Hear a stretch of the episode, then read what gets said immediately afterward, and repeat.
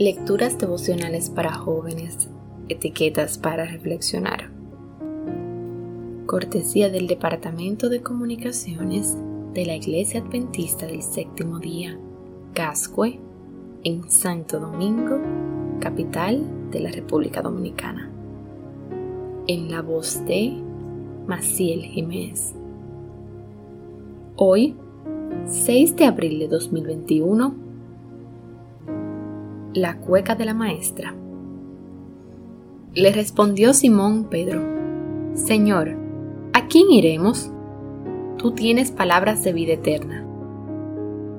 Una mañana me encontraba en un jardín de infantes haciendo mis prácticas para el profesorado de música.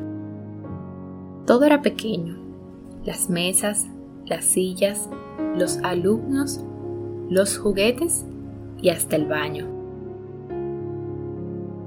Al lado de esos niños, la guitarra parecía grande, pero el corazón de ellos superaba el tamaño de todas las maestras juntas. Con alegría, ganas y total convicción, practicaban parte de una cueca de Sebastián Monk que decía, En mi maestra están las cosas que aún me quedan por aprender, y sus palabras llueven hermosas como rocío al amanecer. En mi maestra están las respuestas que aún me queda por escuchar.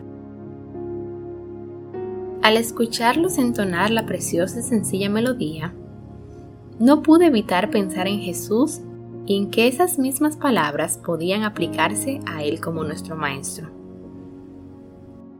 Al ver a su maestra llegar, todos la rodearon para abrazarla y demostrarle su cariño.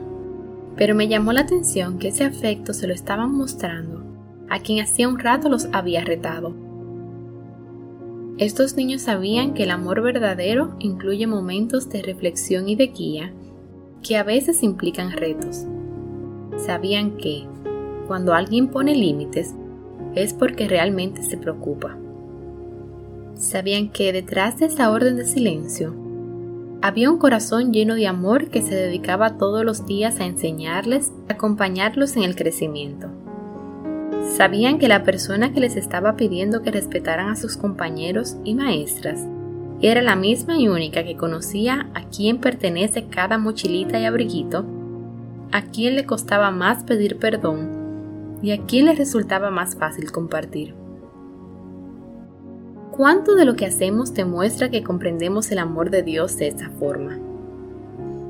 Los discípulos no podían dejar de enseñar de Cristo sus lecciones de amor y misericordia por las tinieblas de la incredulidad, la iniquidad del mundo. El mismo pensamiento de perder esta ancla de sus almas los llenaba de temor y dolor.